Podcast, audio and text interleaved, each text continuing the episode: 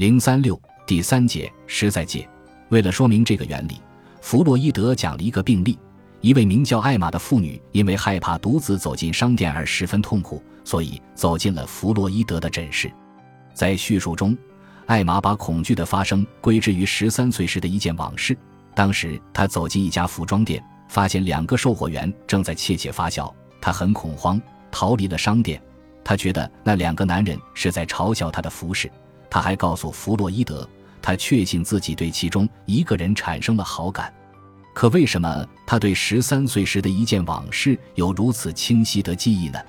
经过弗洛伊德的分析，一个更久远的记忆浮现出来。实际上，在八岁那年，艾玛到一家食品店买糖果时，食品店老板透过他的衣服把手放在他的生殖器上。当时他并没有觉得自己受到侵犯。后来他还光顾过这家食品店。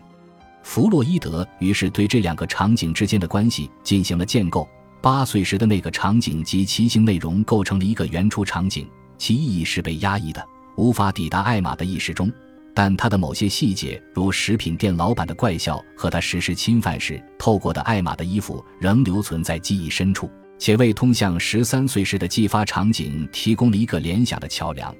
即五年后发生的这个场景中某些要素的重复。售货员的讪笑和艾玛的服饰，才使得原初场景中店老板的侵犯具有了某种创伤性的效果。可是，在这里有两个问题需要解释：第一，第二个场景明显的不具有什么性含义，为什么艾玛会把它读解为一种侵犯，并把它视作是自己害怕独自去商店的原因？弗洛伊德解释说，这里面有一种观念的置换或替代机制，就是说，在每一种强迫性的观念 A。其程度或效果与它的实际内容并不一致的背后，总隐藏有另一个的观念 B，在神经症的强迫中潜入了 B 的位置，A 成为一个替代，成为 B 的一个象征。但那并不是整个的替代了 B，因为 B 是一个观念的复合体，其中有一部分是可以进入意识的，还有一部分是受到压抑，无法进入意识的。就像在艾玛的病例中，与 B 相关的环境要素在 A 中以替代表象的形式呈现出来。至于那个引发主体焦虑或恐慌的核心观念，仍保留在无意识中。更准确地说，那个受到压抑的内核只是在恐慌的症状中有所暗示，它只有一种伪装的质子。第二，那个引起恐慌或焦虑的因素到底是什么？只是食品店老板的性侵犯吗？弗洛伊德解释说。那实际上是一种可唤起兴奋的性经验，这个在儿童的幼年期必定会发生的经验，只有在青春期到来时才有可能被理解。就像店老板的侵犯的真实意义，它只有在第二个场景中才被产生出来，才被回溯性的建构为一个创伤性的效果。艾玛的恐慌症状不是因为第二个场景让他想起了第一个场景中的性侵犯，那不过是一个外部刺激。他可以通过自我的侧面投注及让注意力转向自己的衣服和店老板的坏笑来成功的防御可能的不愉快经验，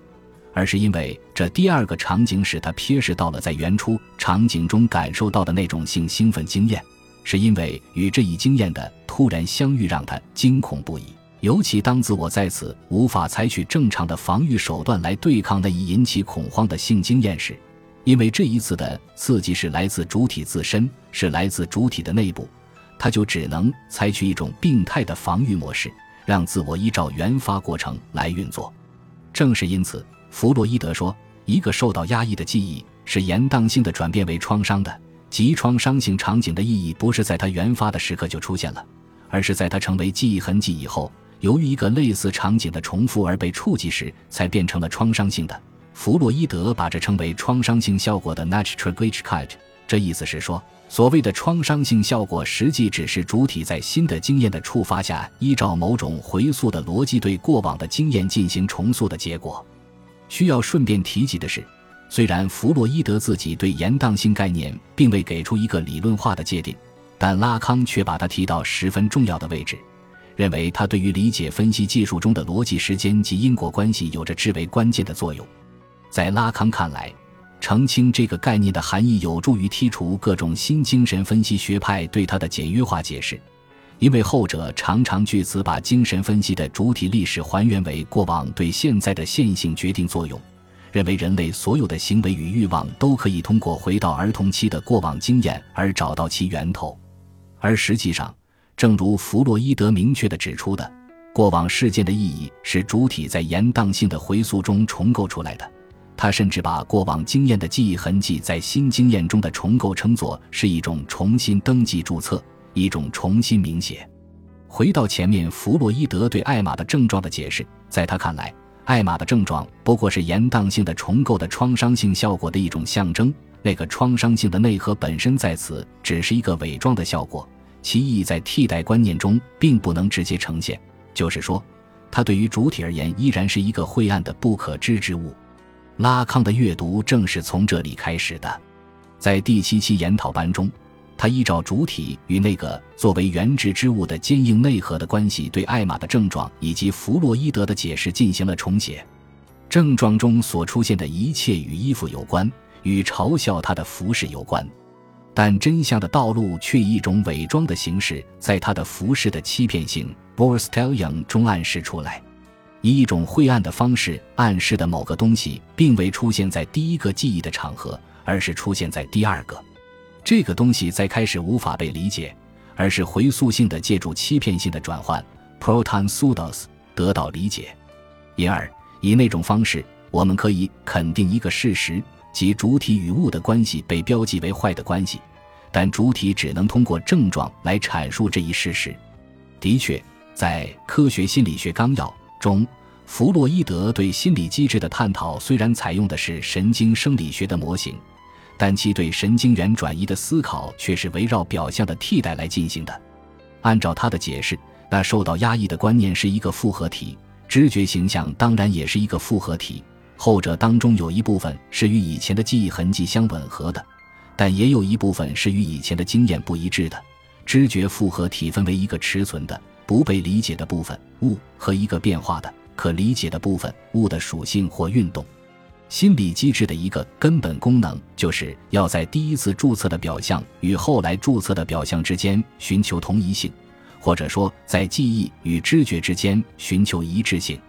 问题在于，那个同一性的寻求似乎总是会遭遇失败，总是有某个东西会逃脱那个一致性，会从我们对同一性与一致性的判断中脱落。即成为我们的判断所无法理解与无法解释的东西。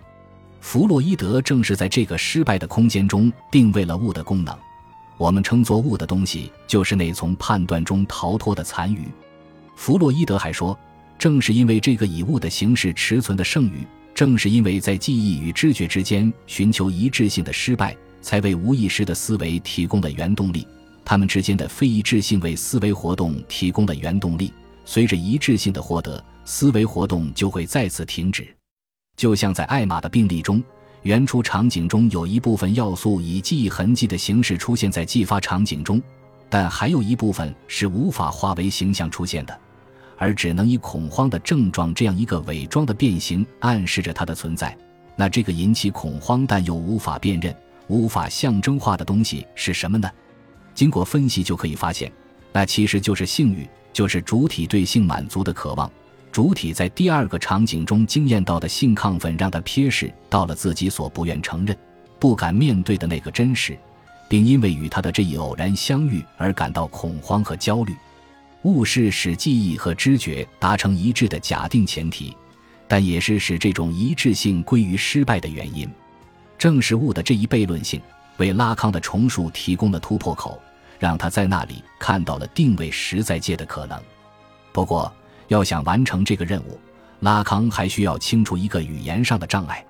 在德语中，表示物的词有两个，such 和 ding；而在英语和法语中，似乎没有对应的词来区分它们，因而都已成同一个词。英语译为 thing，法语译为 chose。拉康讨论的是 das Ding，也许把拉康理解的这个德语词译作原质要更为合适一些。在弗洛伊德那里，such 和 ding 常常是在同等意义上使用，并未刻意加以区分。例如，他在后来曾区分了两种不同的心理表象：衍生自事物的视觉性的物表象和衍生自文字的听觉性的词表象，并认为在潜意识意识系统中，这两种表象是结合在一起的；而在无意识系统中，只存在物表象可偶尔他也把 s a t u r s t e l l i o n 写作 Dinverstellion。弗洛伊德说，无意识系统中只存在物表象。可按照拉康的观点，无意识是类似于语言结构一样的东西。这与弗洛伊德的说法不是相抵五吗？拉康并不这么看。他认为，在精神分析学的语境中，德语词 Diesach 和 Dosting 表达的东西并不是一回事。前者指的是与人类文化实践或象征性行为相关联的对象。人类世界的事物是宇宙中的事物，是由语词所结构的。语言、象征过程主导和主宰着一切。，such 明显地是这样的事物，是工业和由语言所主宰的人类行为的产物。因此，明显的对象属于象征界，是与语言或能指向关联的。用拉康的话说，such 和 word 是紧密地联系在一起的，它们构成了一个对子。这就是说，弗洛伊德所谓的无意识系统中只存在物表象，其实是指无意识中与语词相关的、由语言结构出来的表象对象。是与能指具有同样结构的东西，而 Dosting 按照弗洛伊德的描述，作为一种持存的、不被理解的东西，则是处在意志链条背后的东西。Dosting 存在于别的地方，存在于什么地方呢？存在于实在界。Dosting 是实在界中的物，它整个的存在于语言之外，存在于意识之外，是我们所不可想象的，也是不可象征化的，因而它不可能作为表象出现。相反。属于象征界的那些表象，不论是物表象还是词表象，都以它为动力源。本集播放完毕，感谢您的收听，喜欢请订阅加关注，主页有更多精彩内容。